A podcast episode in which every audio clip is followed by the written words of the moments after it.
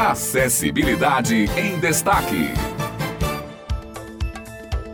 Olá, bom dia, ouvintes da Rádio Tabajara, quem acompanha o Jornal Estadual. Estamos chegando para mais uma edição do Acessibilidade em Destaque. Eu sou Otto de Souza e hoje dividindo comigo a apresentação, Hanna Pachu. Bom dia, Hanna, tudo bem? Bom dia, Otto. Bom dia, ouvintes da Tabajara. É sempre um prazer estar aqui em mais uma manhã com vocês. Otto, você já imaginou como é para um surdo assistir um filme? Olha, Hanna, eu tenho essa curiosidade, viu? Confesso para você e para os ouvintes. Inclusive na UFPB existe um projeto de extensão de cinema. Vamos trazer agora na reportagem com Simone Elis.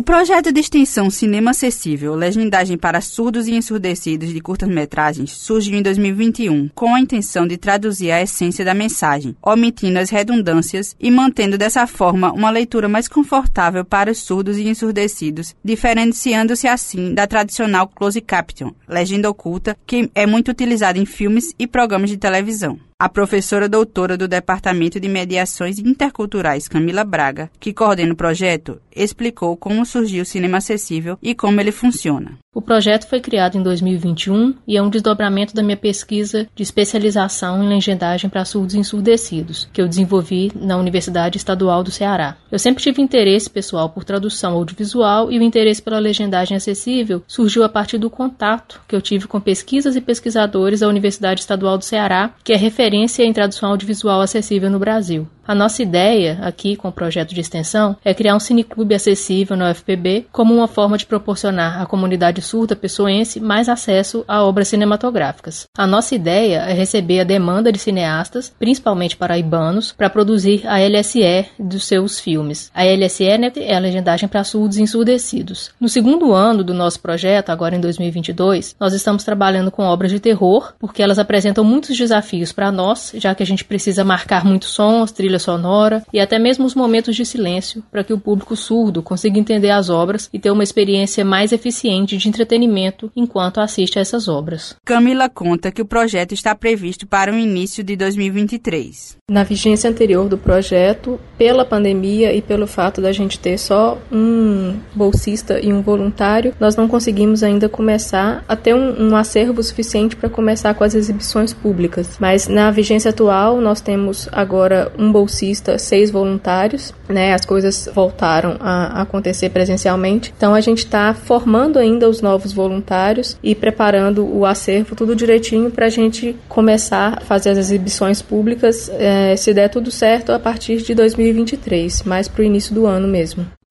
Muito importante esta iniciativa para que os surdos tenham acesso, com certeza, às obras cinematográficas. Então, assim, concluímos essa edição de mais um programa, agradecendo, como sempre, a todos vocês ouvintes pela honrosa audiência. Sugestões para novas pautas, envie para o nosso e-mail jornalunial.brale.gmail.com e até a próxima semana. Acessibilidade em Destaque.